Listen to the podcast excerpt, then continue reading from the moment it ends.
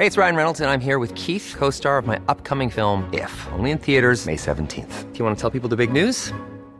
All right, I'll do. Sign up now and you'll get unlimited for $15 a month in six months of Paramount Plus Essential Plan on us. Mintmobile.com slash switch.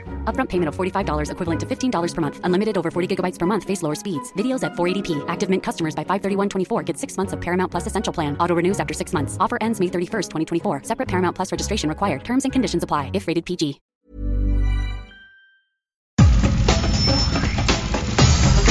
Nada más por convivir. Política, cultura y ocio. Con Juan Ignacio Zavala y Julio Patán. Aquí iniciamos.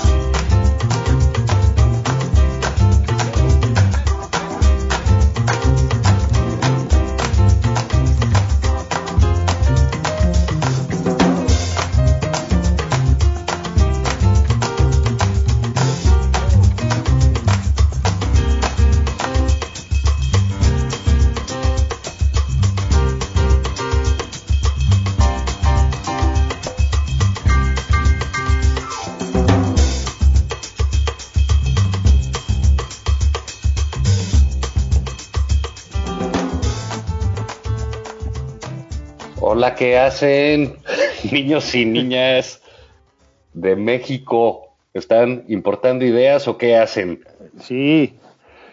¿Tienen luz? Les pregunto lo mismo que ya les preguntamos.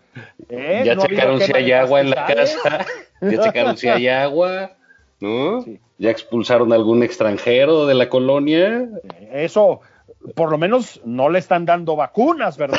Ya nos enseñaron en Coajimalpa. Letrero, no se Vienen admiten a- extranjeros. Que vienen a mancillar el suelo patrio, Juan. Así es, y se están robando el oro. Sí. Que regresen el penacho de. Moctezuma si quieren vacuna, hijos de la Sí, sí, sí, sí, sí. ¿No? Y Hijo, Además como dijera, eso- como dijera Ricardo Anaya, eso me enoja muchísimo. me enoja muchísimo. Sí, sí, sí, sí, sí, sí, sí. Pues mira, Juan, este, yo lo voy a plantear en estos términos con la, a ver, con la mesura, la imparcialidad, la información rigurosa que distingue a este espacio, la objetividad. la objetividad, no como los otros medios corruptos y chayoteros. Chayoter, ¿cuánto les dan? cuánto les dan, extrañan sus privilegios. Voy a decirlo así. A ver, llevamos 180 mil muertos de COVID, que probablemente sean 300 o 350. Eh, las vacunas llegan, eh, pues a cuentagotas en el mejor de los casos, aunque eso sí, como ya comentamos ayer, con unos dispositivos militares alrededor, que hazte cuenta que trajeron el Santo Sepulcro, ¿no? Este, mandan a la mitad del gabinete a recibir 76 este, vacunas chinas. Sí. Este, onda, yo, yo decía por ahí. Que igual eran para la viruela, ¿eh? Sí, además, ¿no? Este, que yo decía, además van así como si estuvieran recibiendo a la primera delegación extraterrestre, ¿no? O sea, una ceremoniosidad. El, pues el crimen organizado no lo veo yo muy nervioso, no sé, no sé qué opines tú, Juan. O sea, hay bastante guachicol, bastante tiroteo. Sí. Nombran a Félix Salgado Macedonio eh, por, por mis pistolas para la candidatura, o sea, técnicamente para ser gobernador de Guerrero, porque yo creo que va a hacerlo. Em, no hay empleo, ya se fue la inversión, hay datos evidentes de que no hay cada vez menos inversión privada nacional y extranjera. Hay apagones en todos lados, menos en las casas de John Ackerman e Irene Sandoval, a los que les mandamos un mensaje. Estamos Sí. extrayendo esos tweets cachondones. Sí. ¿eh? Sí, ¿por qué se esconden? Eh, Febrero muy hotelero. Los tienen muy olvidados. No es lo mismo esa red social sin el ese- esa cosa picantona que le ponen ustedes. Bueno, a ver, Juan, hay un desastre generalizado y Mira, a los encuestadores, yo estoy convencido que son gente sádica a la que le gusta ponernos en, en condiciones de profundo estrés, ¿no? Este, Gente ¿Te- gusta ver malos, sufrir a malos la gente? mexicanos, malos Sí. mexicanos, Julio. Sí, eso, exacto. ¿Te gusta ver sufrir a la gente que haces? Pues o eres dentista o encuestador, ¿no? Este, ¿No? Este, nos dicen que Morena va a barrer en las elecciones intermedias. Ya no es la figura del presidente, que ya sabemos que es indestructible. Morena, Juan. Morena. Sí, la esperanza de México. La esperanza de México. Y bueno, hablando de sádicos, de eh, gente mala onda, ¿no? Eh, tenemos con nosotros a Javier Márquez, que es un destacado eh, pues, un encuestólogo, un hombre de estadísticas, un hombre de datos, eh, por lo tanto, un tipo este, repudiado por el señor presidente de la República, neoliberal, fifi, que te habla de datos, no de sus cosas. Pero bueno, él se asoció con Jorge Buendía, que ya ha estado con nosotros en alguna ocasión, encuestólogo también de, de prestigio, y sacaron esta semana, este, pues una cosa como para el luto nacional, ¿no? Este, Sí, para pedir, el- le, le- le decía yo a nuestro invitado, para pedir el pasaporte hondureño, mano. este, Pero Javier Márquez, ¿cómo estás? Este, bienvenido. Juan Julio, ¿qué tal? Muy buenos días, muchas gracias. Y cu- cuéntanos, a ver, un poco, este, esta ya es una encuesta en vivienda. Así es. Porque- Eh, durante algunos meses ya habíamos dejado de entrevistar en vivienda por la pandemia, Exacto. pero ahorita ya estamos regular en eso. Exacto, porque digamos, eso estaba sucediendo mucho, todos decían, los, los incrédulos, ¿no? Los, hay gente que es muy antipeje, no es nuestro caso, no, no. pero que decían, no, güey, no hagas caso, es telefónica. Que la chingada". y llega la de ustedes y madres, pues salió peor, ¿no? Entonces, eh, pero es, es, es muy interesante porque sí nos, nos dice una cosa, ¿eh? Hay una oposición que realmente vive en otro planeta de lo que está pasando eh, en el país. ¿O cómo interpretarías ya tú? Es el, el resultado de un trabajo con unas preguntas interesantes que yo no había visto, ¿no? Ah, por ejemplo, si hay gente que quiere seguir apoyando el trabajo del presidente, ¿no? Claro. Sí. Bueno, a ver, a mí me gustaría empezar poniendo dos cosas sobre la mesa de ahorita lo que acabamos de platicar. Uno, Julio, las encuestas nos dicen que Morena va a barrer en, en la- en las elecciones intermedias. Dice cómo está ahorita la preferencia electoral, ¿no? No nos Bien. diciendo qué es lo que va a ocurrir el día de la elección, muy importante. Es que Julio desde su blanquitud todo lo confunde. Un white chican. No, muy importante aclarar, ¿no? Lo que estamos midiendo ahorita son las intenciones de voto en este momento, y es importante decir en este momento porque las, las campañas todavía no se desarrollan. Creo que un punto muy importante de por qué estamos observando eso es porque todavía no fluye mucha información con la que usualmente los votantes se enfrentan cuando ya empiezan las campañas, ¿no? Y la, la segunda también, nada más para poner en perspectiva, ahorita menciono rápido los números que publicamos esta semana en el Universal, pero la otra es, es al contrario, las encuestas telefónicas tienen un escenario donde Morena está incluso todavía más arriba. Este, las encuestas telefónicas en preferencia efectiva traen a Morena en alrededor de 55-57%, ¿no? Eh, dicho lo anterior, entonces ahora sí les platico lo que publicamos en, en el Universal, la encuesta en vivienda. Eh, lo que tenemos es que Morena tendría en efectiva, en preferencia efectiva, quiero recordarle a, a- a su audiencia, eso significa que cuando quitamos a las personas, que cuando les preguntamos por quién vas a votar, muchos nos dicen, no sé, no tengo idea, no te quiero eh, decir, el voto es secreto, etcétera. Si no tomamos en cuenta a las personas, estamos hablando de que cerca del 44% eh, nos dice que votaría por Morena y entre 10 y 15% estaría votando por el PAN y por el PRI, que son los principales adversarios, ¿no? los más cercanos competidores. Eh, eso es como está ahorita entonces la preferencia. Ah, pues ya.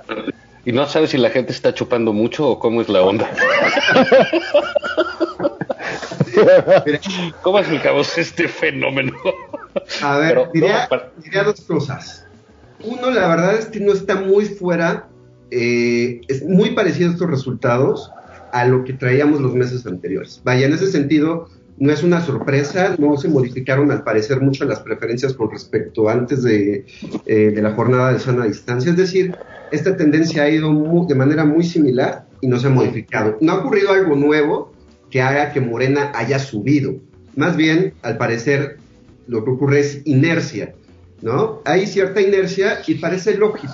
También en Estados Unidos se observó que las preferencias electorales no cambian cuando hay contextos de polarización. Cuando hay contextos de polarización es muy difícil que haya saltos, brincos muy eh, abruptos en la intención de persona, en la intención de voto de las personas. Pero también otra cosa, yo creo que es importante considerar.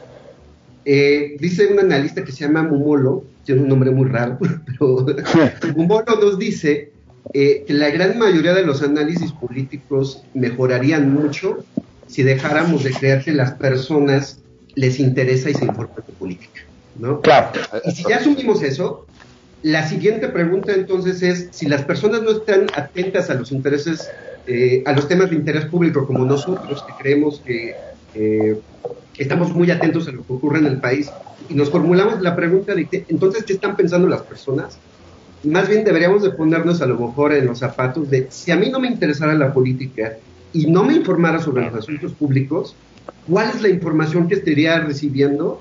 ¿Cómo la procesaría? ¿Y cuál sería entonces mi intención de voto? Entonces, si hacemos ese ejercicio, creo que la verdad cambiaría mucho nuestra perspectiva de por qué tenemos estos números. Este, yo tengo por ahí algunas ideas, pero mejor vamos a cotorrear un rato y échenme algunas ustedes. Julio, a ver, si tú no te estuvieras informando de política y eso, ¿qué buscarías? ¿Porno alemán o qué? Como son cosas, son cosas mutuamente excluyentes. Eso sí no lo entendí. Hay tiempo para todo, Juan. No, yo estaría buscando mi vacuna ahí a propósito si le sobran unas dosis, aquí hay tres este, adultos contemporáneos que les aceptamos hasta, hasta la Sinovac, ¿no? No tenemos problema. Hasta la patria.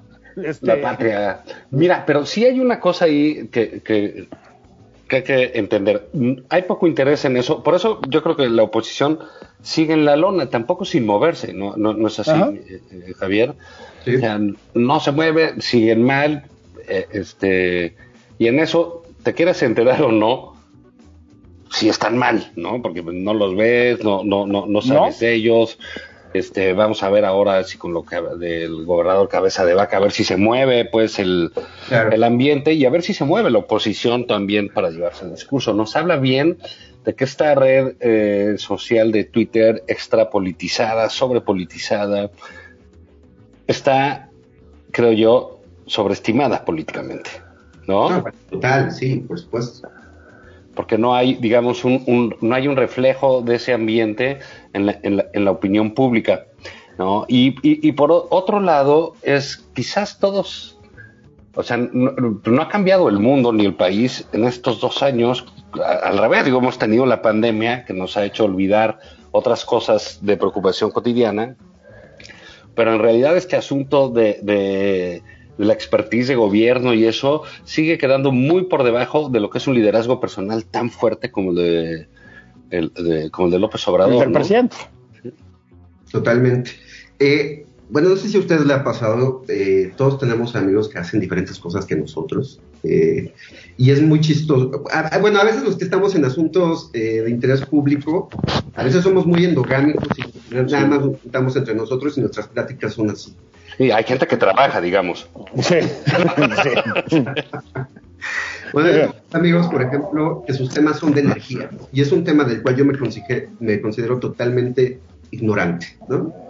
Y cuando entonces ellos empiezan a platicar muy apasionadamente de cuáles son los mejores, las, las mejores maneras de generar energía, cuál sería el mejor esquema para vendérselo a la CFE o y todo, y, y, y este y, y gran número de cosas, eh, sí me han llegado a preguntar yo qué opino, ¿no? Y yo decía, híjole, la verdad es que no sé qué opinar.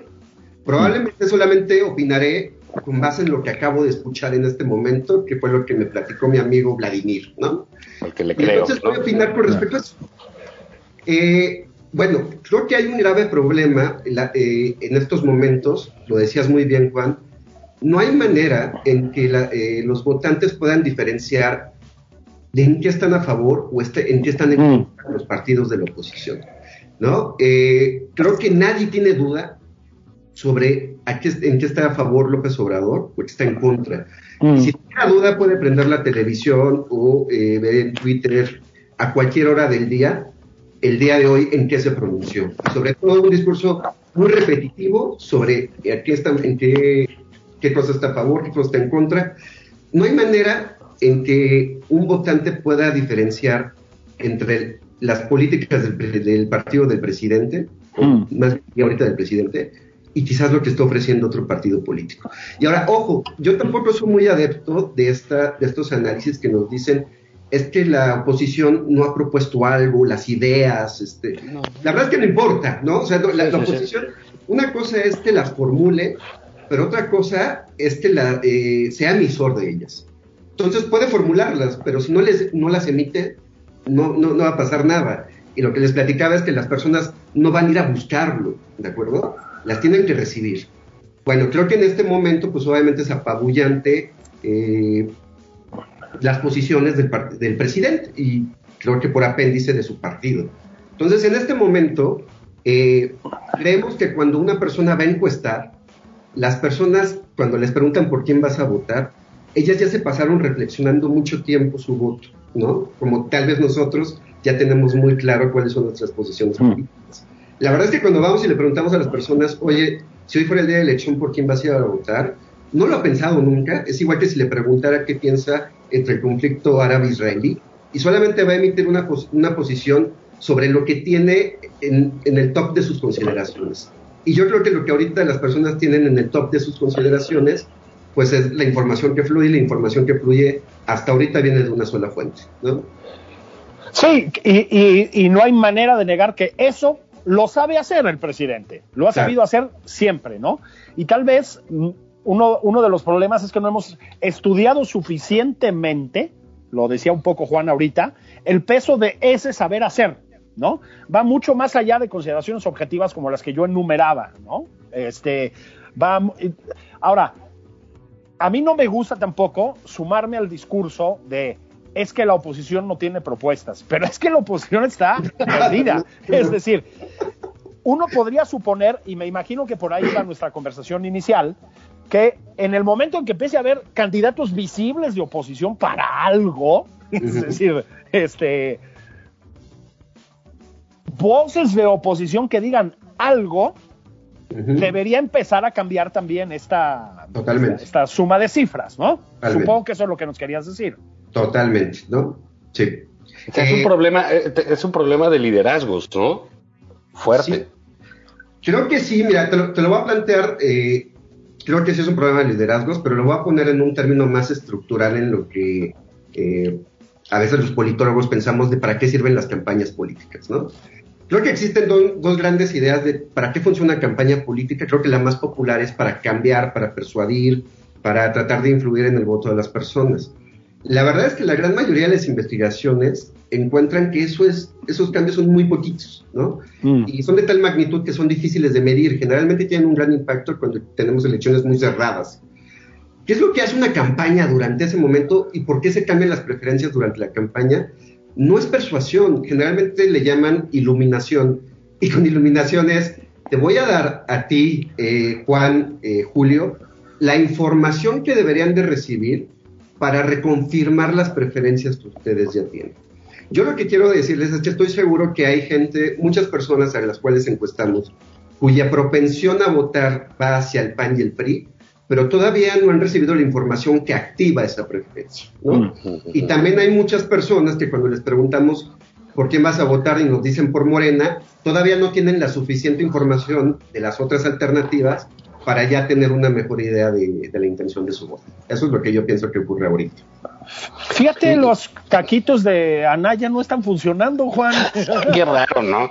Qué Que- raro, con, ¿no? con esa personalidad avasalladora que Es, tiene. es irresistible, ¿no? Eh, no manches. Ahí que la parte de liderazgo, pues sí, también sí hace falta, sí hace falta liderazgos, ¿no? Pero también hay que recordar que esta es una elección intermedia, ¿no?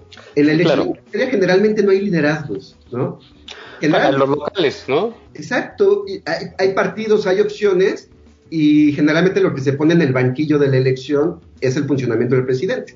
Volvemos ahora, creo que la pregunta que ponía eh, Julio al principio del programa, que es, frente a una situación que para las personas que nos informamos sobre, porque eh, pareciera ser eh, bastante complicada para el país, ¿por qué las personas no lo perciben así? Bueno, ya les dije, probablemente la información que reciben no es que estamos mal, quizás incluso ellos están leyendo que las vacunas están llegando fluyendo perfectamente en México, ¿no? Sí, hay una buena percepción, digamos, de cosas, ¿no?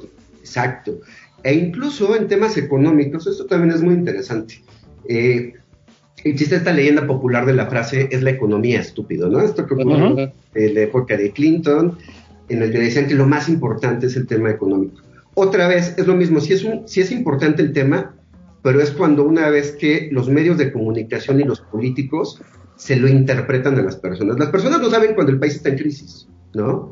Las personas saben cuando el país está en crisis, cuando el, el PIB se fue hacia abajo, cuando ya políticos se los dicen, cuando los medios lo interpretan y cuando entonces ellos pueden interpretar su realidad de por qué les, por qué les está yendo mal y decir, ah, ok, entonces lo que me está ocurriendo forma parte de un problema que ocurre en el país. La verdad es que, Julio, eh, Juan, ¿cuántas veces no nos podrá ir mal económicamente y no automáticamente culpamos al país? Porque a lo mejor estamos en época de bonanza, pero a las personas les puede ir mal o bien de manera independiente de cómo va el país. Creo que entonces ahorita nadie ha interpretado la situación para las personas, no las han recibido los votantes, y eso hace que en el equilibrio no estemos observando cómo se verían las preferencias, no se han activado las predisposiciones. Esa es mi interpretación de lo que estamos observando en las encuestas en este momento. Claro, porque está el, gran comunicador que es el presidente, ¿no? Sí. Gran, no solo porque sea bueno en eso o muy bueno en eso, sino porque como presidente hace eh, eh, ese ese trabajo. Y dime una cosa, Javier. Eh, digamos, la suma también de, los partidos de oposición, ¿no? Como para el Congreso, también es cortita, pero, pero puede haber muchas cosas que le hagan, este, que le hagan crecer. Va a ser más fácil que crezcan ellos que Morena, ¿no? En, percepción. Sí, claro, claro. Eh, también hay que recordar que existe un sentimiento ahorita en estos momentos, bueno, ya, ya se viene arrastrando desde 2014, pero eh, empieza a haber un sentimiento de hostilidad hacia los principales partidos políticos, ¿no? Los que hmm. tradicionales le llamaríamos. Y durante las elecciones intermedias va a ser muy natural que empecemos a ver entonces que los partidos emergentes, los partidos de nueva creación, empiecen a subir su intención de voto. No, no, no quiero que lo veamos como que cada partido individual va a crecer mucho, ¿no? Mm. un, número creo que considerable, pero que pesa en el conjunto.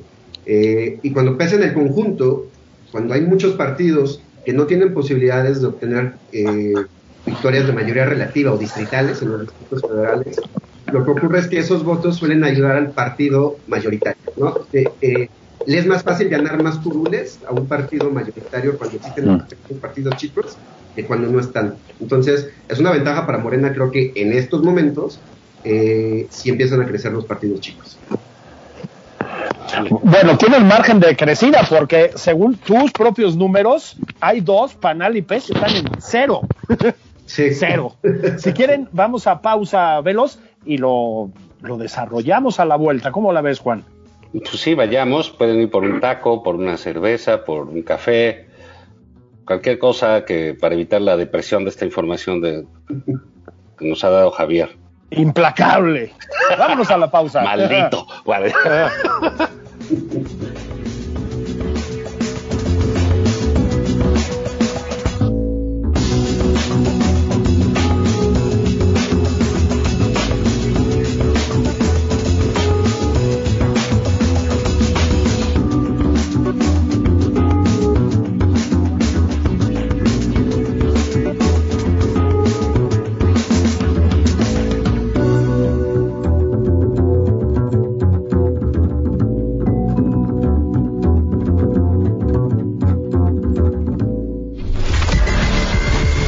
Juan Ignacio Zavala en Twitter.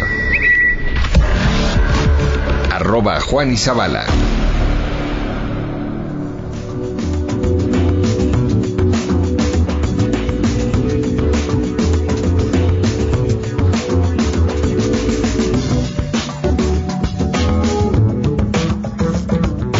Heraldo Radio 98.5 Ciudad de México.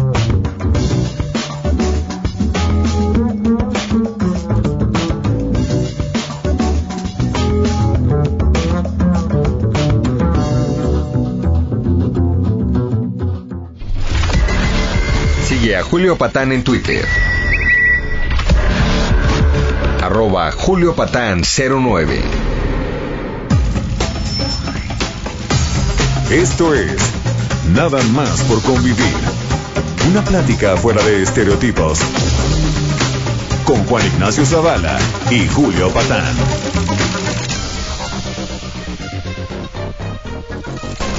Estamos de regreso en Nada más por convivir. Aquí Juan Ignacio Zavala y Julio Patán. Sigue a Juan Ignacio Zavala en Twitter. Arroba Juan.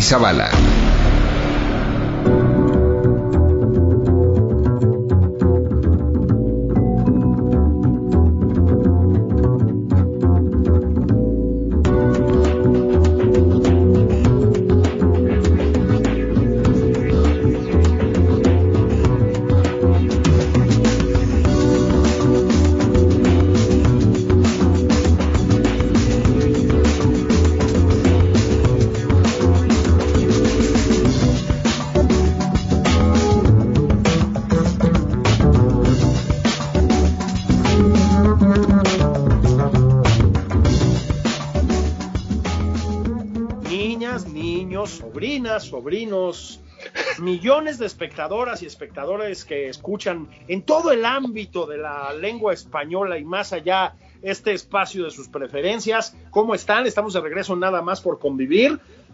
Aquí nos gusta ser, digamos, los magnificadores de la desgracia. Es una de nuestras vocaciones más arraigadas.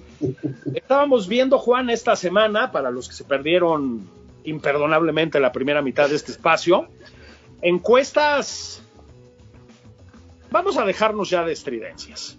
Muy interesantes desde muchos puntos de vista. Vamos a hablar ya en serio. Así ¿no? es, así es. Muy, muy Que se prestan al análisis, ¿no? Eh, no, ¿eh? No estamos aquí haciendo propaganda, no, no, no. Sí. No, no somos No, no, vamos a hablar mal del gobierno nada más por convivir. no, no, no, no, no. Aquí somos mesurados y respetuosos ante todo, ¿no? Porque, mira, podríamos empezar si dicen, oye, ¿por qué no hablas de la oposición? Pues porque no existe. Y sí, exactamente, pues porque estamos Sí, escuchándola. Sí. Entonces, a, a ver, pero bueno, regresamos con eh, Javier Márquez, que de, ¿cómo se llama la empresa? Buen Día y Márquez, ¿no? Así es. Qué creativos los de las agencias, ¿no? Sí, no, no, Pero, digamos, este asunto de la oposición y de que si existe, que si no existe, eh, digamos, ¿tú crees que este caso, por ejemplo, de cabeza de vaca, ¿no? De gobernador cabeza, que sácale, pues ya lo pusieron, ya le dijeron narco, ya eh, ese asunto informativamente va a crecer, ¿no? Durante las, los próximos dos meses. Eh, con costos inevitables, ¿no? Pues para los opositores. Eh, ¿Tú crees que vaya a tener un impacto real en, en- en la gente? Tú hablabas antes de que nos fuéramos al corte de que la gente no está recibiendo la información, pues quizás porque no, le ha llegado, quizás porque no tiene interés, quizás porque se juntan esas cosas. Pero ¿tú crees que un evento informativo de esa índole puede llegar a tener cierta influencia? Yo creo que sí, y va a ser importante el tono del mensaje que vaya a llegar. Bueno, y también el mensaje en sí. Puede ser incluso una oportunidad de la oposición de, de plantearse, ¿no? Frente a- a- al Claro. presidente y tratar de exponer eh, por qué está mal eh, eh, el presidente. Y entonces las personas que eh, simpatizan con la oposición podrían empezar a recibir este tipo de información que hace falta en la interacción con respecto al poder. Y con esto me refiero a que eh, López Obrador tiene una manera de comunicar de manera informal y personal que es difícil contrarrestar de manera institucional y partidista, ¿no? Eh, entonces, creo que a lo mejor esto, esto al menos da la oportunidad a la oposición de que sí se le ponga cara, se le ponga reclamo y se ponga frente a frente a lo mejor eh, eh, un personaje, un liderazgo. No creo que necesariamente sea el, de, el, el del gobernador que va a estar en juicio, sino quizás varias caras de la oposición que puedan plantear el problema y ponerse frente a frente a, la expresión presidencial, ¿no? Entonces creo que es una oportunidad, falta ver qué es lo que va a salir, ¿no? Quizás, quizás puede poner más en la lona en los temas eh, en los cuales el presidente destaca como corrupción o decirle, vaya, va a ser inevitable que pueda ser esta situación retomada por el presidente, quizás en el sentido de, miren, se los dije, estas personas eh, son tal, ejercen así el poder, eh, para eso quieren la mayoría en el Congreso, etcétera. Creo que tienen que estudiar muy bien cuáles van a ser las respuestas de la oposición, porque claro que eh, eh, a priori, sin ningún, eh, sin ningún otro conocimiento de, de cómo se va a desenvolver este asunto, pues creo que juega a favor el tema a favor del presidente. Yo, te, yo he, leído por ahí y, y, tampoco me parece descabellado, pero me gustaría saber tu opinión. El factor vacunas, digamos, es un hecho que la pandemia ha sido gestionada de una manera catastrófica en este país. Me parece que no hay manera de ocultarlo. O sea, es brutal, la cantidad de muertes es alucinante, de contagios es alucinante. Hemos visto hospitales rebasados, es, es espantoso, ¿no? Este, creo que hay una especie de angustia en el gobierno federal uh -huh. por conseguir vacunas y comunicar que están consiguiendo vacunas. Creo que ahí sí hay un factor de riesgo grande, ¿no? Es decir, dejar de vacunar a millones de personas cuando se los prometiste, cuando llevamos un año encerrados, cuando desaparecieron empleos, sí puede ser un eh, punto de inflexión, pues en los dos sentidos, porque a lo mejor les resulta, ¿no? Totalmente. No, bueno, el tema de las vacunas ha sido tema en todo el mundo cuando están llegando las elecciones. Digo, Estados Unidos, la verdad, creo que fue un componente sumamente importante el tema, el tema del manejo de la pandemia. Eh, creo que tiene un gran potencial en México que también lo sea. Eh, lo, creo que lo que, las, lo que las personas están escuchando en este momento es, estamos recibiendo vacunas, estamos recibiendo vacunas, lo estamos haciendo bien porque estamos yendo a pedir vacunas, estamos yendo a pedir vacunas. Y quizás la pregunta que me estás haciendo la reformularía en el, ¿hasta cuándo va a alcanzar el estamos consiguiendo vacunas? Claro. Están llegando, están llegando. Y la desesperación de la gente, o la tolerancia de la gente a decir, oye, a ver, ¿cuándo me van a vacunar? ¿No? Eh, ahora, pensando en cuál es eh, el límite de las personas en, en, ese time span, pues yo pensaría que los mexicanos sí son muy resistentes, uno. Y la segunda también es que una vez que son vacunados, creo que puede, podemos tender a olvidar el mal manejo de la pandemia. Voy a poner un ejemplo, también en una mesa de discusión hace un año, eh, se hablaba mucho sobre si le iba a costar demasiado al presidente López Obrador el retrasar eh, la jornada de la sana distancia. Cuando decían, ya debemos de hacer, eh, eh, cerrar las cortinas, hubo lo, muchos gobernadores decían, yo lo voy a hacer en mi estado, y había mucha crítica al presidente y se pensaba que por ese manejo, este retraso, le iba a costar muchísimo. La verdad es que cuando lo hizo, ya después todos nos olvidamos que no lo había hecho a tiempo, porque ya ocurrió. Claro. Me parece que algo similar podría ocurrir con las vacunas, si es que antes de la elección un alto porcentaje de la población empieza a estar vacunada. Y con esto me refiero a que si en mi familia las personas que son mayores de edad en mi hogar, eh, de mayores de edad, no, perdón, las personas que son mayores eh, se vacunan, eh, es probable que muchos hogares vean que sí se está cumpliendo la meta de vacunación. Entonces, es arma de doble filo, coincido contigo, la gente tiene cierta tolerancia, pero también creo que hay margen para que un gobierno que no lo está haciendo bien pueda administrar expectativas. Que además creo que son expertos en hacerlo en esta administración. O sea, lo que me parece que no podemos tampoco regatearle al presidente López Obrador es la capacidad para convertir un desastre en punto a favor. En expectativa. Sí, en expectativa. Y, y, del otro lado, lo que dice Juan también, pues, del otro lado, la verdad es que les están cayendo muchas de a gratis eh, a, a, la oposición, pero por alguna manera no las ha sabido eh, cachar, ¿no? Y, sí. y volverla a lanzar. Entonces, espero que en estos meses eso ocurra, porque si es inédito, si les, si les voy a platicar algo. Eh, les decía que quizás no existen muchos cambios con respecto al año anterior, pero lo que sí es inédito en esta elección es que empecemos el año electoral con un partido que tiene esos niveles de intención de voto ahorita. Estoy seguro que va a cambiar en unos meses, yo estoy seguro de ello, ¿no? Sí. Pero el arranque nunca había sido tan alto. Entonces, pues sí hay que ponerse las pilas ahí, creo, la oposición tiene mucha chamba que hacer. Sí, y bueno, y han mostrado que talento, pues no, no, no sobra. no, no les sobra en nada. Pero sí es curioso que una elección intermedia se perfile así, ¿no? Como dices, digo, el resultado pues sabremos hasta ese día, pero a que se perfile, eh, digamos, como aprobatoria para el presidente. Tú, digo, no le pasó pues, desde Salinas, ¿no? Sí, te entiendo. bueno, Peña le fue bien. Digo, estas son de las paradojas de la opinión pública y, e instituciones en las, en las elecciones intermedias, porque, digo, Calderón, por ejemplo, tenía incluso una aprobación superior a la que tiene ahorita López Obrador, ¿no? Cuando llegó a la intermedia, y sin embargo la perdió. Eh, Peña, Al, llegar a la llegar a la intermedia, tuvo la aprobación más baja histórica que no habíamos visto desde Cedillo a los inicios de, su, administración, y sin embargo obtuvo con su socio de coalición la mayoría de la Cámara. ¿no? Entonces, desde 91 y 2015 no hemos observado que el partido en el poder le vaya muy bien. E incluso ya a estas alturas, si el partido en el poder perdía, ya habíamos visto hace varios meses que la oposición había rebasado ese partido.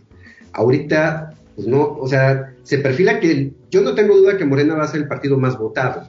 El problema es que el margen por el que va a ser el más votado va a tener una implicación enorme en si va a obtener mayoría eh, absoluta en la Cámara o incluso si pudiera tener mayoría eh, calificada. Calificada. No, pues de veras que, qué buenas noticias, Javier. Qué padre. Estamos muy optimistas aquí.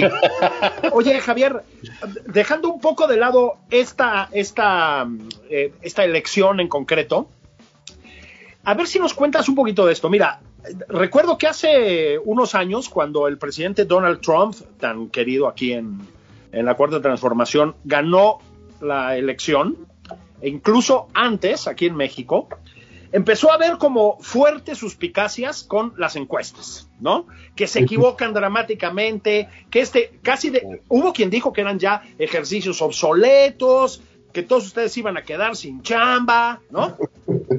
Pues ya no. Es decir, llevamos unos, voy a decir unos años incluso, de encuestas de alta precisión, este, de alta eficacia para la predicción, digamos. ¿Qué pasó, eh?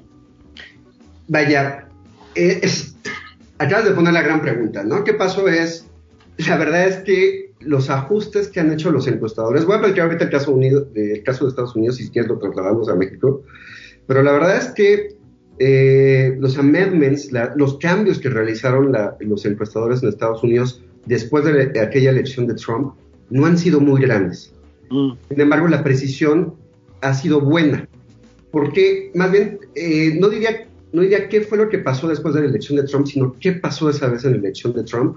Eh, fue un error dentro de un margen que no debería de sorprendernos que haya ocurrido, pero que fue un error con gran impacto, ¿no?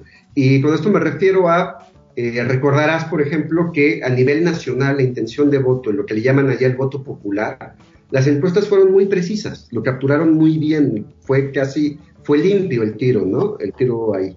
El problema fue que algunos estados no fueron bien encuestados, ¿no?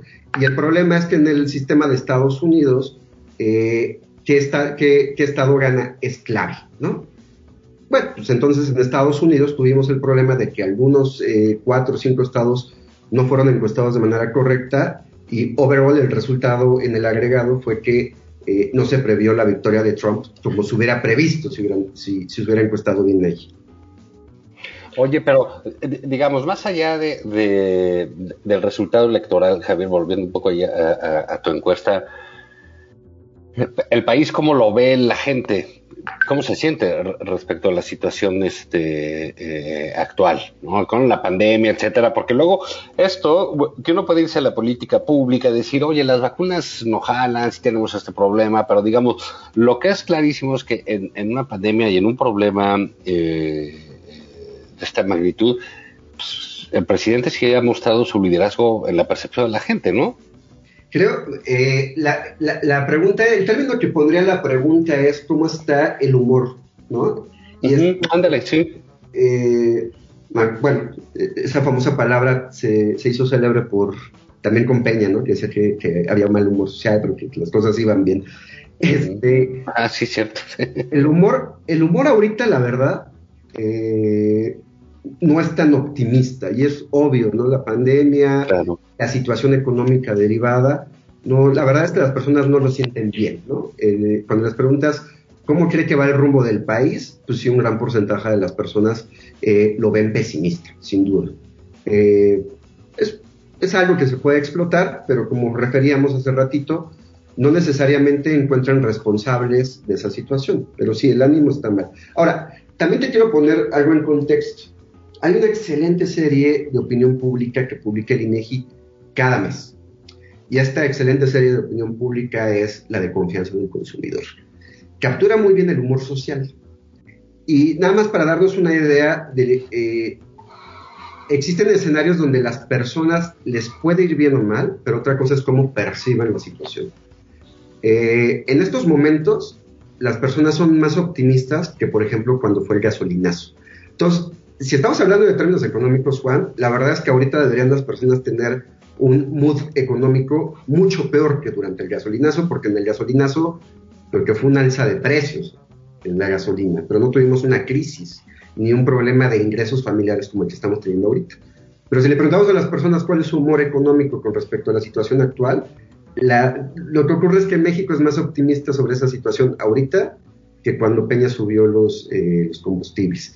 Y, e incluso las personas también ahorita están más optimistas que durante la crisis de 2009, ¿no?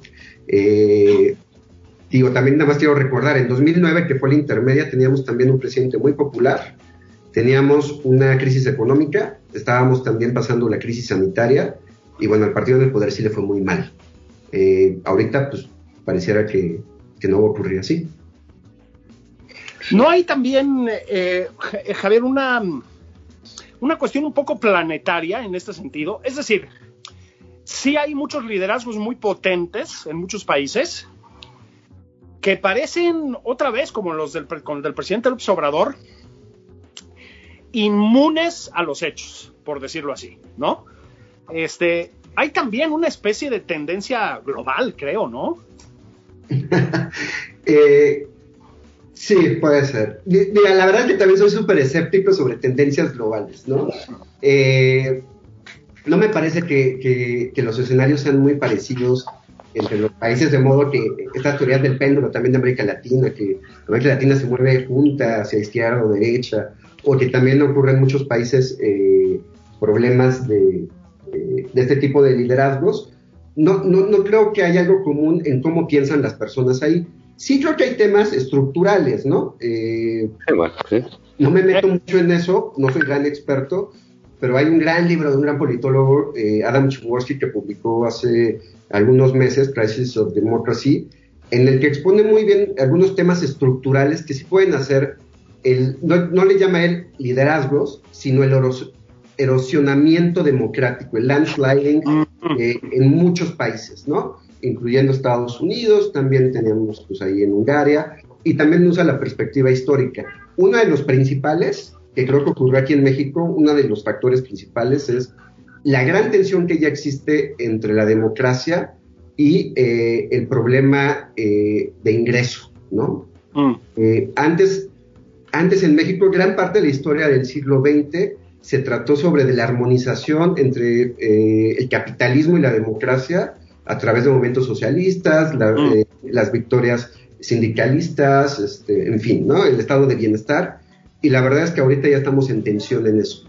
Y eh, en esa situación, pues sí existen muchos liderazgos que con algunas ideas que son fáciles de digerir, que traen soluciones rápidas eh, y que encuentran culpables de manera sencilla, pues sí, la verdad es que son, son mensajes claros que en cualquier contexto, yo pienso, esos mensajes claros son efectivos.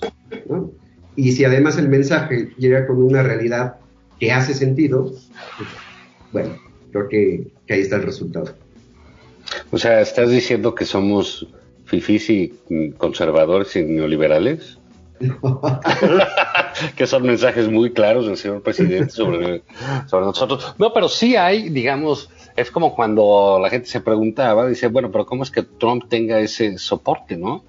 Sí hay una identificación, y eso hay que entenderlo, hay una identificación de la gente con luego los enemigos estos que nosotros en el análisis le metemos que si su mente afiebrada y que quién sabe qué, y que su, imaginación delirante. No, la gente sí los ve como enemigos Así es. y sí los ve como causantes del mal, ¿no? Hay, eh, hay un par de libros también. Digo, no, no quiero hacer muchas referencias, pero este se lo voy a recomendar. No porque esté totalmente de acuerdo, pero realmente hace pensar este libro de Fukuyama. Ahorita se me olvidó. Ujú, último, creo que Rese- Resentment, o ya, ya no me acuerdo. ujú. Pero es un tema que sí lo han abordado mucho en Estados Unidos, porque sí existe. Sí empieza a haber resentimiento entre posiciones de ciudadanos, ¿no? Existe, eh, creo que quedó muy, muy, muy bien estudiado el resentimiento del urbano y lo rural, de las ciudades y las Claro. zonas urbanas que culpaban a los, a, a la zona, a los que viven en las zonas urbanas de quitarles cosas que les, que les pertenecían, ¿no? Eh, yo creo que no existe en México en estos momentos ese tipo de resentimiento, pero en Estados Unidos el resentimiento de rural-urbano o el resentimiento de eh, el, el tema de Black Lives Matter y todo eso, eh, existe el resentimiento del otro lado de por qué están recibiendo estas personas Mm. vulnerables beneficios que yo también debería de tener, ¿no? Temas como la acción afirmativa y otros Claro. asuntos han causado mucho resentimiento social dentro de la sociedad de Estados Unidos. Eh, creo que aquí no ha ocurrido todavía. Aquí creo, creo que todavía el resentimiento va de eh, clase política mala y este pueblo bueno. Eh, creo que todavía no estamos en la, en la polarización de los dos pueblos, todavía no la tenemos, pero pues esperamos que no se genere acá. Fíjate que estaba recordando ahora que hablabas de, de- de este tema de la polarización americana, el último libro de Timothy Snyder, que bueno, lo conocemos bien como un, digamos, estudioso de los caminos al autoritarismo, a la tiranía, el último trata sobre la enfermedad, muy, muy útilmente diría yo. Él se enferma, para quienes no lo conozcan, de una condición verdaderamente grave y entra en plena era Trump al aparato de salud público norteamericano, ¿no? Y es un desastre. Es decir, lo que narra él es catastrófico, ¿no? Catastrófico. Y un poco lo que dice él en esta crónica, hablando de, ya, de la indiferencia de los médicos, de la saturación de los hospitales, etcétera, que se venga aquí, ¿no? Con el Insabi, pero este, un poco lo que dice es, para muchos americanos, fíjate, era mejor ver cómo gente como yo, que viene de las universidades, etcétera, de las élites progresistas blancas, se jodía, Claro. aun cuando eso implicara joderse ellos con un mal sistema de salud. Bueno, a lo mejor es como la versión más extrema de esto que estás diciendo, ¿no? Bueno, y ahorita lo que acabas de, lo que acabas de plantear ahí me recuerda, creo que un poco el debate en Twitter con respecto a las vacunas, ¿no? Claro. Sobre si la Claro. gente se informaba y que muchos decían, "Ah, están conociendo apenas eh, cómo es el sistema de salud pública, etcétera. Y parecía, bueno, tiene razón, a lo mejor me podría corregir. Siempre yo creo que hay escondido un poco de regocijo eh, con respecto a la otredad, en el Sí, que sí. sufra algo que gente. nosotros sufrimos, ¿no? O sea, creo que, que sí. Sí, que se jodan. ¿no? Como dijeron ahí. Bueno, bien, sí. Eh, pero bueno, digamos, es, es ha sido muy, muy, muy esclarecedor esta plática, Javier, te agradecemos. Porque sí, de pronto diga, hay que, hay que, pues sí, estudiar cómo está la realidad fuera de nuestros microclimas, ¿no? Que, que, que luego tenemos, o pues igual, ¿no? Lo, lo que decían, pues el que trae un resentimiento busca afirmarlo con otros resentidos, ¿no? Y los que también traemos un resentimiento, pero no lo admitimos, pues también buscamos con quién validar el propio, ¿no? Claro. Pues miren, dedíquense al alcohol en vez de estar deben ciudadanos del mundo. Estén- no estén haciendo encuestitas y pendejadas de esas. Muchísimas gracias, Javier. Al contrario, muchas gracias, Juan Julio. Gracias por el Un abrazo. Pues Juan Ignacio Zavala, vámonos por la barbacoa, sí está permitida, ¿verdad? No es extranjerizante. Pues, eh, sí, si es de Hidalgo, sí. Ah, ok. Este, bueno, ver- Javi- Javier es de Barbacoa, sí, de Hidalgo, eh, por cierto. Sí, pues ¿sabes qué? Vamos a pedirle al presidente precisiones sobre esto. Mientras tanto, váyase por una barbacoa, que su juguito de piña miel, que su juguito de, de, de- de- de caña, ¿no? Tu tamal de chipitín o de esas cosas. Hito, comidas de pueblo, comidas nacionales, no porquerías extranjerizantes. Vámonos, Juan. Sí. Digan no al salmón noruego. Eso. Les pasa luego como a Michael Corleone, que salen al extranjero y regresan muy descompuestos por Asesinos, sí, no vayan. Y pasan cosas espantosas. Vámonos, Juan. Ándale, gracias a todos. Esto fue además por convivir y nos oímos la semana que entra. Gracias.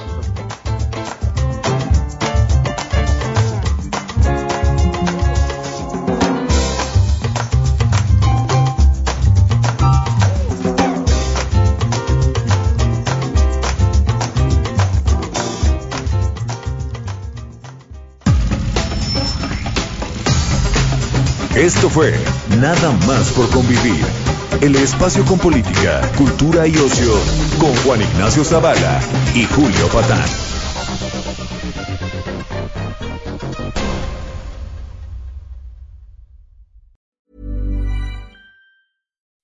When you make decisions for your company, you look for the no-brainers. If you have a lot of mailing to do, stamps.com is the ultimate no-brainer. Use the Stamps.com mobile app to mail everything you need to keep your business running with up to 89% off USPS and UPS. Make the same no brainer decision as over 1 million other businesses with Stamps.com. Use code PROGRAM for a special offer. That's Stamps.com code PROGRAM.